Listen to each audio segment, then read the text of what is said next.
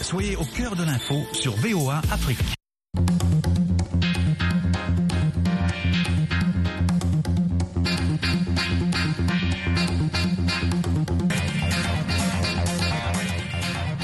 Bonsoir mesdames, bonsoir messieurs, bienvenue dans À votre avis, cette émission interactive qui vous permet de réagir sur des sujets divers. Au micro, Nanit Talani, je suis assistée à la réalisation par Lionel Gaïma.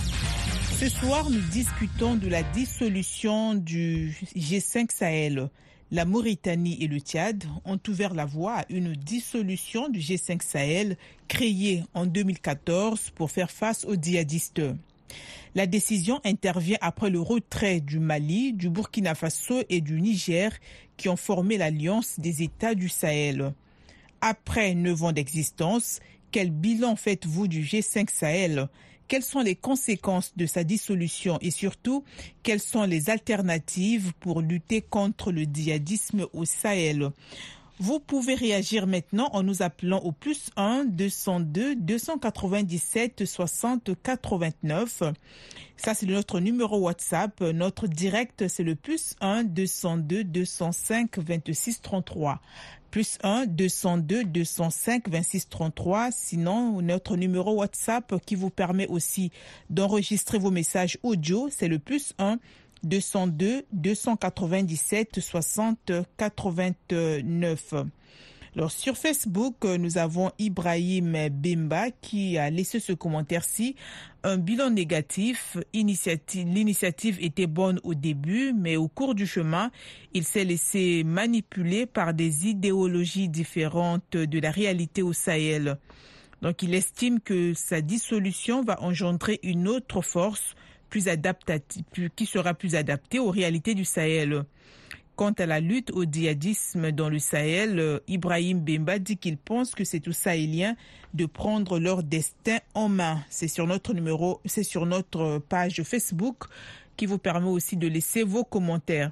Nous avons au bout du fil Youssouf Ouetraogo. Bonsoir. Oui, bonsoir Nanit, à toute l'équipe de VOA, aux auditeurs et auditrices. Alors Youssouf, quel bilan faites-vous du G5 Sahel après neuf ans d'existence? Je crois que le G5 Sahel a un bilan plutôt de propagande que d'existence euh, proprement parlant. Et pour moi, sa mort donc est un non-événement du moment où euh, cette force n'a jamais franchi donc le cap des difficultés primaires telles que le financement, euh, la logistique nécessaire, le mécanisme même de fonctionnement, etc., pour prétendre euh, à des ambitions de première ligne que la lutte contre l'extrémisme violent. Je pense que tout le reste n'était que du chantage politique marchandé sur l'espoir des peuples victimes du terrorisme, le djihadisme et le grand banditisme. Et avec la création de l'AES, donc l'Alliance États du Sahel, qui est une alliance politique donc entre le Mali, le Burkina Faso, le Niger, tous dirigés par des militaires pushistes et aussi déjà engagés dans la sécurisation commune de ce qu'on a appelé la zone des trois frontières. Je pense qu'on peut s'attendre à la création les semaines, voire les mois à venir d'une force beaucoup plus adaptée avec une autre dénomination pour parer à la menace donc sécuritaire de plus en plus croissante dans ces pays. Mais... Donc personnellement, je, oui. oui, et pour le moment, quelles peuvent être les conséquences de la dissolution du G5 Sahel en attendant peut-être la création d'une autre institution?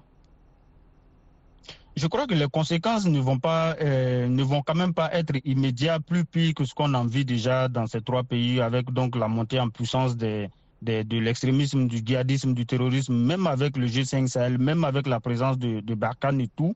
Et moi, je ne vois pas d'un si mauvais œil cette volonté affichée donc de franchir, je dirais, certains interdits protocolaires. Nanit, le problème ici, et non des moindres, je pense, c'est que tout cela semble se faire sur injonction de la Russie, pour, comme condition inavouée pour être sous sa protection dans sa quête d'offrir aux États africains désireux de nouveaux partenariats. Alors, pour des pays comme le Mali, le Burkina Faso, le Niger, qui clament haut et fort leur souveraineté non négociable, leur indépendance intraitable, je pense que euh, ça pose un énorme problème de cohérence et de conformité sur ce qui est imposé de vivre dans ces pays-là, euh, à la liberté d'opinion, à la liberté d'expression locale pour atteindre un tel objectif. Et moi, je rappelle que euh, la plupart du désaccord exprimé jusqu'ici par ces pays vis-à-vis -vis de certains accords qui les ont liés jusqu'ici à la France. Je crois que cela s'est fait en toute discrétion, presque clandestin. Et nous payons encore le prix de certains choix passés sous silence et je crains que les générations futures ne soient autant victimes ou sinon pire victimes des nouvelles, je dirais, trouvailles entre ces pays et leur nouveau maître colon des, temps modernes. Et c'est pour cela que nous disons attention. Youssouf, quelles peuvent être les alternatives pour lutter contre le djihadisme au Sahel, puisque le, les djihadistes sont toujours là? Je crois que les alternatives ne, ne, ne manquent pas à ces pays-là pour qu'on puisse parer à la menace terroriste. Je crois que même avec euh, euh, l'alliance entre ces trois pays qui luttent déjà au niveau des trois frontières. Cela se passait déjà avec la présence de la MINUSMA au Mali, de, de, de Barkhane un peu partout dans, dans la région. Le problème, c'est que, euh, comme je l'ai dit, ces pays sont dirigés par des militaires qui campent euh, beaucoup sur la fibre patriotique euh, en sécuant comme ça les relations bilatéraux avec la France. Et cela se fait aussi sur une forme de populisme qui ne donne pas droit à certaines critiques, je dirais, locales, à certains points de vue contraires à la, doctrine imprimée de force aujourd'hui. Et je crois que c'est tout la, la problématique de, de ce qu'on essaie d'imprimer aujourd'hui. S'affranchir n'est pas mauvais, mais s'affranchir d'une euh, d'une certaine manière où euh, les voix discordantes sont traquées au même titre, sinon pire que les terroristes qu'on combat aujourd'hui, je crois que ça pose un énorme problème aujourd'hui. Aujourd'hui, quand vous prenez les pays, que ce soit au Burkina Faso, que ce soit au Mali, que ce soit au Niger, personne, ni même de la société civile, n'a le droit constitutionnel euh, d'exprimer une voix contraire que ce qui se passe sur le terrain. Or, tout le monde sait aujourd'hui que tout ce qui est mené comme euh, combat dans ces pays-là sur le front euh, aussi bien sécuritaire que social que euh, politique n'augure rien d'espérer de, pour l'avenir. Et je crois que je crains que tout cela n'aboutisse finalement à un temps perdu pour finalement ne rien faire. Et ça, on ne mettra pas cela à l'actif de la France qui a existé jusqu'ici. On ne mettra pas tout échec à l'actif de la MINUSMA qui s'en va. On ne mettrait pas tout cela aux différents accords dénoncés aujourd'hui aussi bien au Mali, au Burkina qu'au Niger, mais bien à l'incapacité notoire de ces dirigeants-là de faire face à la menace terroriste qui devient aujourd'hui la principale source de, de, combat pour l'avenir et on laisse carrément de côté tout ce qui est développement rural, tout ce qui est développement harmonieux, tous les efforts sont concentrés sur la sécurité. Malheureusement, la doctrine n'est pas la bonne et personne, aucune voix dans ces pays-là ne ose le dire haut et fort sans subir la, la furie, sinon, eh, eh, eh, je dirais, la rigueur répressive de ces autorités-là. C'est vraiment dommage. Euh, Youssouf, est-ce que vous pensez qu'une restructuration du G5 Sahel aurait été bénéfique ou mieux que la dissolution? Je crois que la création même je dirais, les fondements même du, du G5 Sahel étaient partis pour que le G5 Sahel euh, puisse euh, euh, ne même pas accoucher.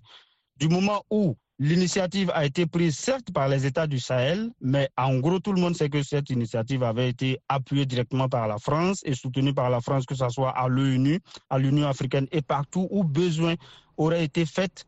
Et je crois que l'hostilité faite à la France aujourd'hui dans cette région-là ne permettait pas à, à, la force du G5 Sahel euh, d'offrir une alternative, euh, je dirais, sécuritaire à ces pays-là. Du moment où on sort du G5 Sahel, il faudra maintenant à ces pays-là de montrer les, leur capacité, je dirais, euh, aussi bien militaire que structurelle pour faire face à la menace terroriste. Je pense que la problématique va toujours se heurter au financement, à la logistique et je crains que la Russie, aussi puissante soit-elle, ne puisse pas combler tout ce vide-là sans vraiment l'aide de partenaires euh, sociaux de base euh, tels que euh, l'Union européenne, tels que l'ONU, tels que toutes les grandes puissances qui, sont à la tête de ce pays-là, de, ce monde qui se battent aujourd'hui contre le terrorisme. Là. Et je, pense que si on met, euh, si on sème les bases d'une, euh, je dirais, une restructuration, ne serait-ce que politique dans ces pays-là, pour permettre l'émergence de, nouvelles euh, idées dans cette lutte-là, on pourra bien s'en sortir aussi bien tant sur le plan sécuritaire que sur le plan social, mais de, sur, la voie sur laquelle est inscrit ces, ces militaires aujourd'hui, je ne vois pas en quoi est-ce qu'on pourra s'en sortir de cette façon-là sur la voie du populisme. Le populisme peut vous donner des, des, des foules à vous applaudir, mais le populisme ne garantit en rien la sécurité qui relève d'autres choses. Le populisme ne garantit aussi pas le développement dans aucun pays. Aucun pays ne s'est développé sur la voie du populisme. Je crois qu'à un moment donné, il faut changer de doctrine, de paradigme, euh, surtout pour que euh, le salut sécuritaire ne vienne pas juste pour, euh, dans la répression et dans tout ce, que, tout ce qui est mené, est amené de constater, de voir aujourd'hui un peu partout. Il y a des morts partout et tout cela n'est pas rapporté comme cela se fait tous les jours sur les fronts, sur les lignes de front. Malheureusement, des familles sont inconsolables. Quand vous regardez aujourd'hui aussi bien les réfugiés, les déplacés internes, c'est alarmant. Mais personne n'ose aujourd'hui tenir cette voie-là de critique sans subir la répression des autorités. C'est un énorme problème, je vous dis. Merci beaucoup, Youssouf. Merci d'avoir donné votre point de vue sur cette question. À présent, nous allons écouter le commentaire de archiduc Théodore. Salut, je suis Negitba archiduc Théodore de N'Djamena au Tchad. La dissolution du G5 Sahel était prévisible parce que on a compris que cette organisation à la salle du colon n'était pas efficace dans la lutte contre le terrorisme dans le Sahel. Le Mali s'en est retiré, après c'était le Burkina et actuellement le Niger. Alors les pays comme le Tchad et la Mauritanie ne pesant pas assez ne pouvaient pas à deux continuer pour l'avenir de cette organisation. Il est important que tous les Africains s'unissent pour leur propre sécurité en changeant des dispositifs sécuritaires parce que notre propre sécurité qui est assurée par le colon, par l'Occident, n'est pas efficace puisque elle n'atteint pas les objectifs qui lui sont assignés.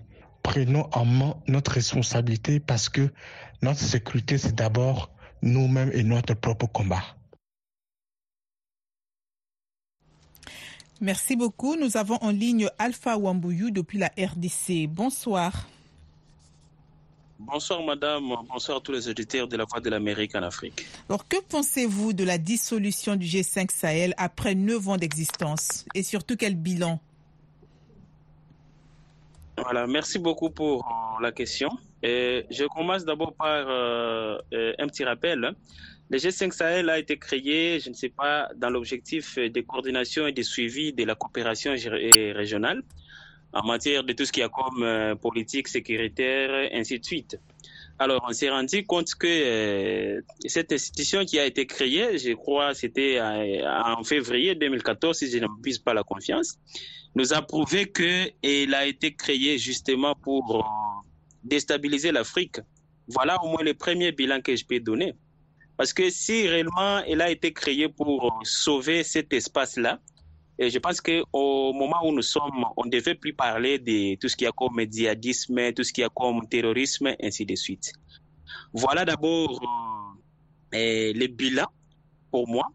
Alors, ce qui a comme euh, conséquence, c'est que euh, même si euh, cette institution n'existait plus, je pense que nous sommes capables nous-mêmes maintenant de mettre en place une bonne politique euh, de coopération sur ce qu'il y a comme euh, développement sécuritaire, ainsi de suite. Parce que on s'est rendu compte que c'est des petites institutions qu'on créait justement pour cacher la réalité. Parce que on peut se dire, on est là pour éradiquer ce qu'il y a comme terrorisme, ce qu'il y a comme djihadisme, mais euh, physiquement comme ça, sur les champs de bataille, c'était vraiment autre chose euh, auquel on assistait. Voilà au moins euh, la lecture que je peux faire en rapport avec euh, cette thématique. Alors, pour moi, les retraits de tous ces pays euh, membres, mais encore les pays signataires, je pense que c'est une très bonne chose, mais nous devons prendre ça euh, avec prudence. Parce que il y a certains pays qui se sont retirés mais sans pour autant peut-être avoir une bonne politique qui vont mettre sur pied euh, pour lutter contre les djihadismes et ce qu'il y a comme insécurité. Après cela, il y a aussi euh, la haute trahison, comme je l'ai dit, parce que euh, certains présidents permettaient certains pays africains donnent une impression qu'ils sont amis, mais malheureusement qu'ils ne le sont pas. Parce que certains d'entre eux se sont retirés et on ne sait pas parce que le Mali s'est retiré, parce que le Burkina Faso s'est retiré, parce que tel pays s'est retiré, mais sans pour autant faire une étude minutieuse sur ce qu'il y a comme euh, la vie sécuritaire de leur pays. Donc voilà au moins en quelque sorte les petites réponses que nous pouvons apporter et en rapport avec ce qui a comme retrait, ou encore la dissolution de ces G5 Sahel. Mais aujourd'hui, est-ce qu'on peut parler des alternatives euh, à la dissolution du G5 Sahel? Qu'est-ce que ça peut être? Voilà, merci. Euh, je crois que les alternatives sont nombreuses. Et parce que j'essaie un peu de faire des petites analyses. Et c'est d'ailleurs tous les pays qui ont connu les coups d'État récemment qui font partie bel et bien de ces G5 Sahel. Alors, comme ce sont des pays qui ont connu des coups d'État et nous avons des nouvelles têtes hein, à, ces dix pays, je pense qu'il eh, est vraiment facile qu'une nouvelle alternative puisse naître. Mais nous les rappelons une chose, permettez-nous les rappelons une chose. S'ils veulent mettre en place une nouvelle institution, que cela soit vraiment tissé sur de bonnes relations et qu'il n'y ait pas la malhonnêteté politique comme nous l'avons constaté avec les prédécesseurs.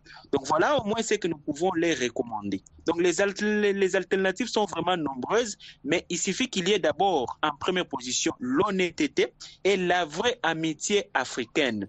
Et je pense que si jamais on créait cette nouvelle institution, il serait vraiment facile de lutter contre ce qui a comme euh, terrorisme, ce qui a comme euh, djihadisme dans cette zone-là. Merci beaucoup. Bonne soirée chez vous en RDC.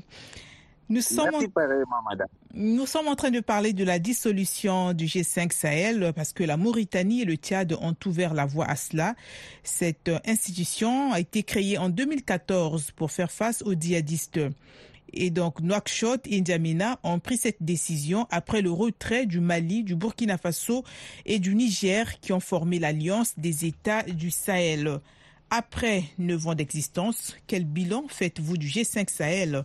Quelles sont les conséquences de sa dissolution et surtout, quelles sont les alternatives pour lutter contre le djihadisme au Sahel? Pour participer, un seul numéro en direct, c'est le plus 1 202 205 26 133. Nous avons Alphonse Mbouaki depuis la RDC. Bonsoir. Bonsoir, madame. Moi, je pense que les alternatives, euh, souvent, euh, pour lutter contre les djihadismes, Je pense qu'on l'a perdu. On a. il faut. Euh... Allô? Allô Oui, oui, on vous écoute. Allô? Allô? On se focalise, je disais, on se focalise beaucoup plus sur l'aspect militaire. Donc, je pense que les pays d'Israël doivent d'abord démocratiser leur pays parce que le problème du djihadisme, s'il faut causer avec eux, s'il y a beaucoup d'injustices que qu'ils subissent. Ils veulent un changement du côté peut-être économique. Il y a des jeunes gens qui n'ont pas d'emploi, il y a des jeunes gens qui ont des problèmes, des conditions d'existence. Je pense qu'il faut non seulement rester dans les combats militaires, mais aussi il faut démocratiser ces pays pour le développement. Je pense que si on est, ces pays sont développés, il n'y aura pas de combat de djihadisme. Allô? Allô, oui, on vous écoute, Allô? Alphonse. Ah oui. Donc, je, pense, je crois que si euh, on parvenait à améliorer les conditions de vie de ces citoyens, je crois que euh, le djihadisme va commencer à diminuer parce que c'est les recruteurs, ceux qui recrutent les jeunes, au combat djihadisme, euh, dont le, le, leur promettent de meilleures conditions de vie. je pense qu'il faut aller dans le développement, dans les, dans les bonnes économies et sans oublier l'aspect militaire. Et pour que euh, les combats soient forts, il faut renforcer, sur le plan militaire, il faut renforcer les armées nationales. Et donc, euh, chercher de l'aide extérieure, chercher le secours de la Russie, chercher le secours euh, des puissances occidentales. Renforcer les armées nationales, euh, comme au, Congo également. On a vu euh, la force de l'ESC est en train de partir, est en train de partir, la ministre est en train de partir, euh, plutôt la, la, MONUSCO est en train de partir, la ministre est en train de partir au Mali. Renforcer les capacités de, de les capacités de, de, de, de forces de, des armées nationales. De cette mesure, je crois que la mutualisation ne sera qu'un secours en dernier ressort, la mutualisation des forces. Merci euh, comme beaucoup. les fonds, les chefs. Euh. Merci beaucoup, ouais, ouais. Alphonse Mouaki. Bonne soirée à Kinshasa. Alors, à présent, Merci nous allons. beaucoup, madame. Nous avons un commentaire que nous allons écouter de Diotou Roméo. Oui, bonjour, bonsoir à la VO Afrique. La dissolution du G5 Sahel, c'est très bien normal. Et dans l'ordre des choses, cette organisation est une organisation criminelle qui est mise en place pour exploiter les pays africains. Regardez combien de milliards le Mali perdait chaque jour pour cette affaire-là. Si par exemple le Mali, le Burkina se retire, ça reste trois membres. Et maintenant le Niger aussi qui dedans, ça fait trois, donc ça reste deux. C'est très bien et c'est salutaire. Les bonnes décisions pour l'Afrique. Et c'est pas ce que les droits nous imposent que nous devons. Ils sont supérieurs à nous en quoi? En rien. Ils sont plus rusés que nous, c'est tout. Ils sont plus rusés que nous. C'est tout ça. Et moi, je les salue. Je salue leur bravoure, leur courage. Que cette organisation est allouée à terre. Voilà. Parce que ceux qui allument le feu viennent éteindre le feu. Ils, ils feront toujours exprès. Donc, c'est ça. Merci bien. C'était Romeo Dito depuis le Niger. Bye. Alors sur Facebook, nous avons le commentaire de Yaya Ag qui pense il est difficile de travailler avec des gens qui ont un agenda contraire au vôtre. Donc il pense que c'était un problème d'agenda qui a fait que euh, le G5 Sahel vite mort. Et puis euh, Emmanuel Compaoré qui estime que le G5 Sahel a existé seulement sur papier. Sinon, en réalité, c'était 0-0, donc c'était un plan qui était déjà morné. Eddie Marley écrit que le bilan que je retiens, malgré l'intervention de l'armée française, c'est que neuf ans, au moins l'union des trois forces, neuf ans sans résultat. Et puis il pense que l'union des trois forces va donner plus de résultats, mais concernant la dissolution du G5 Sahel, il ne voit aucune conséquence, sinon que des avantages, parce que pour lui, c'était une organisation qui était déjà vouée à l'échec. Nous avons un dernier commentaire que nous allons écouter. Il nous vient de Tingue depuis la RDC. Bonsoir Afrique, bonsoir chers auditeurs. Personnellement, le, le, bilan du G5 Sahel contre le terrorisme est un bilan négatif parce que je n'ai pas vu d'action concrète de G5 Sahel contre le terrorisme. Mais l'inefficacité de ce, groupe, cette association, s'est prouvée lorsque la CDAO a voulu attaquer le Niger. Le Tchad n'a pas été du côté du Niger à dire en toute franchise, sans hypocrisie. Le Mali et le Burkina Faso ont soutenu le Niger. Aujourd'hui, nous avions vu, nous avions vu les trois pays s'associer, lutter contre le terrorisme. Ils ont conquis des territoires. Ils ont repoussé les, djihadistes de leur, territoire. C'est déjà un bilan positif. C'est déjà un bilan positif. Alors, personnellement, je considère le Tchad et, et la Mauritanie comme étant la main de l'ennemi dans la patte. Je ne soutiendrai pas cette réunification. Mais par contre, je soutiens le G3 Sahel qui est formé par euh, le Niger, le Mali et le Burkina Faso. Je vous remercie, Jean-Eudes Lomé Togo. À votre avis, nous sommes en train de parler de, de la dissolution du G5 Sahel. Donc euh, la Mauritanie et le Tchad disent prendre acte et respecter surtout la décision souveraine du retrait du Burkina Faso et du Niger après l'annonce antérieure du retrait du Mali du G5 Sahel. Mais ils promettent de mettre en œuvre toutes les mesures nécessaires conformément aux dispositions de la Convention portant création du G5 Sahel, notamment l'article 20 de la Convention qui dit que le G5 Sahel peut être dissous à la demande d'au moins trois États membres.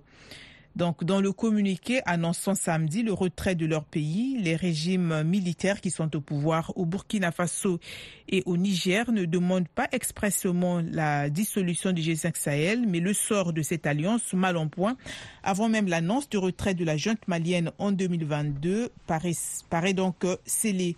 Les pays membres avaient mis sur pied en 2017 une force militaire conjointe dont l'efficacité est restée très limitée. La violence a continué à se propager, faisant des milliers de morts civiles et combattants et aussi des millions de déplacés. Elle a fortement contribué à l'instabilité politique et à une succession de coups de force. C'est la fin de cette émission qui était consacrée donc à la dissolution du G5 Sahel. J'étais assisté à la réalisation par Lionel Gaïma, Nanit Talani à la présentation. Dans quelques secondes, ça sera une autre édition du Monde d'aujourd'hui avec Jean-Roger Bian. Bonsoir et au revoir à toutes et à tous.